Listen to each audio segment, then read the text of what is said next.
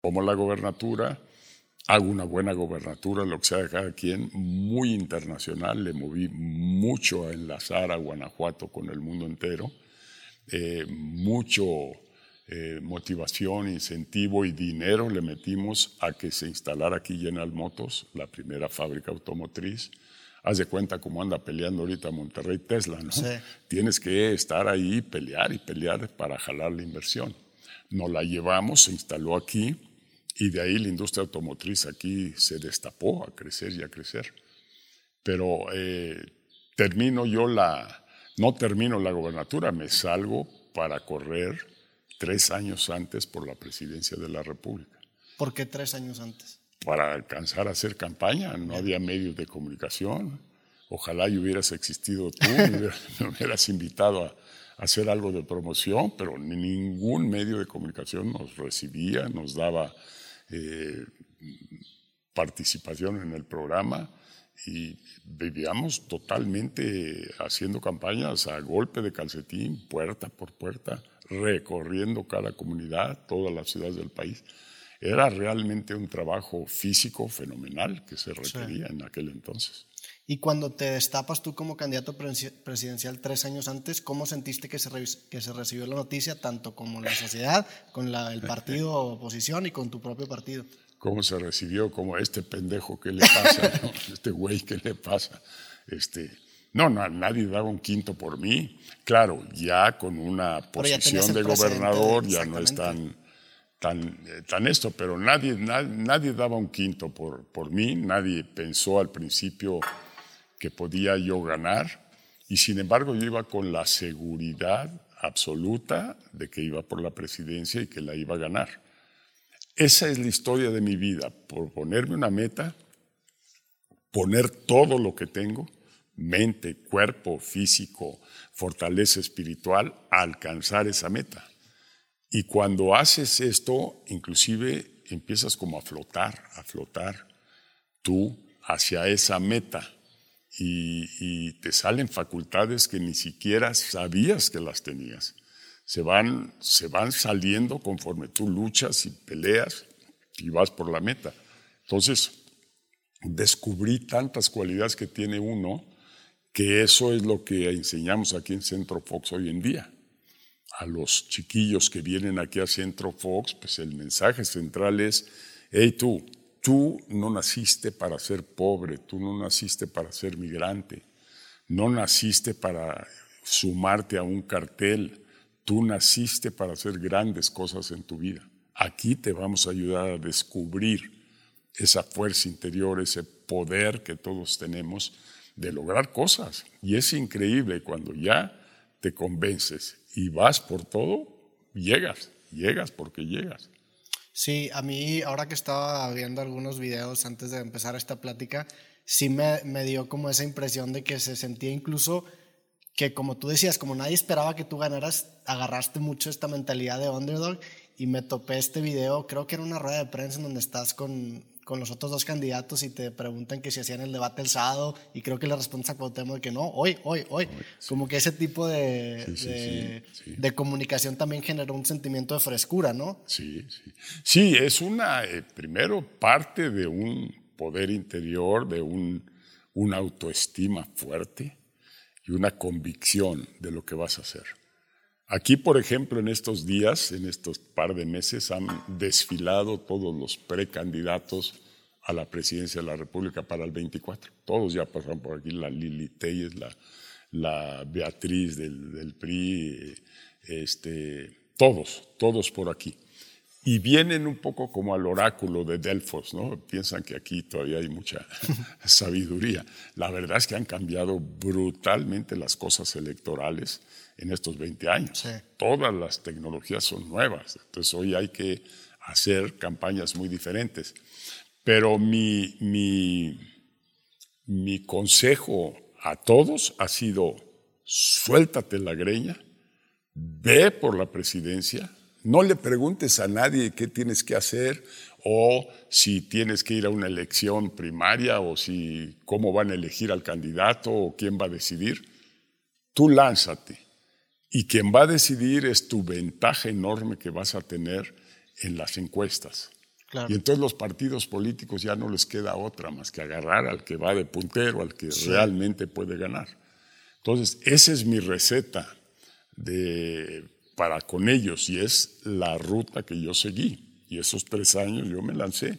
No había mucha convicción de mi propio equipo, de la gente, de, yo iba tras, tras, tras, visité cada comité municipal en cada ciudad de México, visité cada ranchería, cada comunidad rural, visité cada ciudad, visité fábricas, visité eh, procesos agrícolas, visité todo, escuelas, universidades, y, te va dando. En realidad, en eso fue listo y perseverante López, porque sí, que le cambió.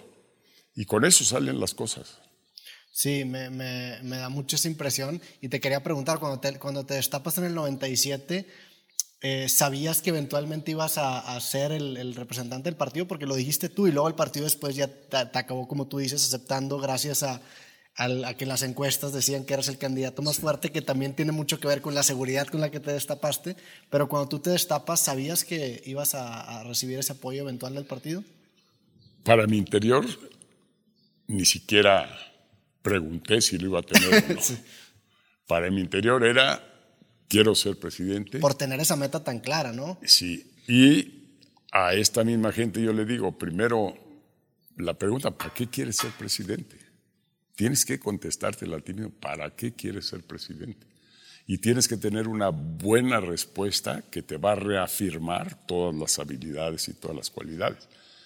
Que esa respuesta tiene que ir por el orden de para servir, para ayudar a los que menos tienen, para apoyar eh, todos los temas de educación, los temas de salud, para equipar personas a través de educación y salud, personas poderosas, personas con convicción, personas que pueden hacer cosas.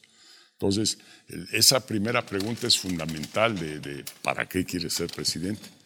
Y eh, la segunda es, ¿cómo le voy a hacer? Y Ahí mi convicción era ganar, ganar, ganar. Porque mucha gente decía, este cuate no sabe, ha manejado refrescos, pero no sabe de gobernar un país y no sabe de esto.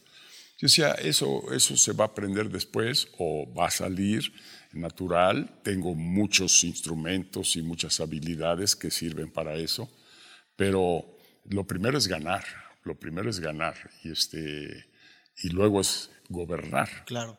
Entonces, eh, lo divertido es ganar, lo divertido es hacer campaña, lo sacrificado es ser presidente, porque esa chamba no se la deseo a nadie, aunque todos quieren. ¿Cómo viviste esas elecciones de, del 2000? Te pregunto porque cuando tú ganas la presidencia, yo creo que es mi primer recuerdo de algún, o sea, de algún sentido de vida política, porque me acuerdo que ganaste y me acuerdo que había mucho movimiento alrededor de que por fin el PRI eh, había encontrado una oposición. Yo tenía ocho años cuando ganas la presidencia. ¿Cómo vives tú esas elecciones antes de, ganar las encuestas? ¿Cómo, ¿Cómo estaban en un principio? ¿Cómo acabaron en un final? Sí. Bueno, arranqué muy atrás, con 13% de, en las encuestas, nada. Eh, eh, así que arranqué muy atrás, pero con convicción y con firmeza. 13%. De ir caminando, caminando. Eh, todo el camino fue incierto, inclusive el mismo día de la elección no había seguridad que yo ganaba, ¿eh? había encuestas a favor y encuestas en contra. Y sin embargo la convicción interior y la convicción de Marta también, que estábamos muy juntos en esta, en esta batalla, era que íbamos a sacar una buena ventaja, pero las encuestas no mostraban eso. De hecho, el mismo día de la elección, hacia mediodía, todavía había bastantes dudas de quién iba a ser el ganador. Se empezó a destapar o se empezó a abrir una distancia después de las dos de la tarde. Okay. Entonces, ¿qué, qué, qué pasa en la, en la, mañana? Pues que llegan muchos votos donde, donde eh, es fácil que la gente vaya, que vote y que lleguen esos votos y otros votos más duros y complicados llegan más tarde. Pero al final, sí, hacia las dos de la tarde no, y ahí fue Lievano Sáenz el que eh, tenía Marta una muy buena relación con él. Bueno, teníamos los dos, él estaba de secretario de Cedillo. no le jugó ninguna traición a Cedillo, pero él se portó muy derecho y él hacia las 3 de la tarde dijo, ya ganaron, este, ¿cómo se sienten? Eh, pero todavía las cifras no se mostraban hasta que sale Cedillo a las 6, 7 de la noche y ya declara que el triunfador había sido yo. Entonces hubo incertidumbre hasta el último día. Y me imagino que con el precedente del 91 también estabas un poco preocupado de que te... ¿Esta del 91 cómo, te, o sea, cómo era evidente por el apoyo popular o, cómo se, se, comprobó ese fraude? Bueno, eh, todos los equipos teníamos grandes dispositivos para descubrir fraude, para cuidar casillas, para quitar mapaches. Era toda una tecnología y una práctica. Entonces, en, eso fuimos viendo y acumulando actas de casilla, fuimos acumulando fotografías y muestras del fraude eh, y resultó masivo, el fraude fue masivo. Entonces, eh, no es difícil comprobarlo, lo difícil es detenerlo. Así que eh, ahí estuvo la cosa de peleamos por detenerlo y sin embargo impusieron a Ramón Aguirre. Luego vino post-elección la misma lucha y ahí fue donde ya ablandaron el, cuerpo. Eh, y eh, así, así fue entonces. Eh, y acá en, el 2000, yo te diría que yo no, ni siquiera me preocupaba del fraude porque teníamos un gran dispositivo nacional para para cuidar que no hubiera fraude significativo. ¿Dispositivo te refieres a gente vigilando las...? Sí, sí, cuatro por casilla o más. Este, y luego muchos afuera de las casillas y demás. O sea, sí es un movimiento muy poderoso, tanto de miembros del partido como de miembros de Amigos de Fox. Entonces duplicamos nuestra capacidad de controlar el fraude electoral. Pero eh, al final la gente es la que mucho me comentó que, que, si no me preocupaba que iba a haber fraude, que a la mejor hasta una revolución, que el PRI no iba a dejar ir el poder así como así. Se creó un, un verdadero sentido de miedo y de temor ante el triunfo de la oposición. Sin embargo, yo ahí le reconoceré siempre a Cedillo que él salió valientemente y yo creo que por eso el PRI desde entonces no, no ha estado con él ni él ha estado con el PRI. Se Desde hace 20 años se, fue al exterior a hacer una carrera profesional muy sólida, pero eh, al PRI no le gustó nada que él haya salido temprano a hacer el reconocimiento.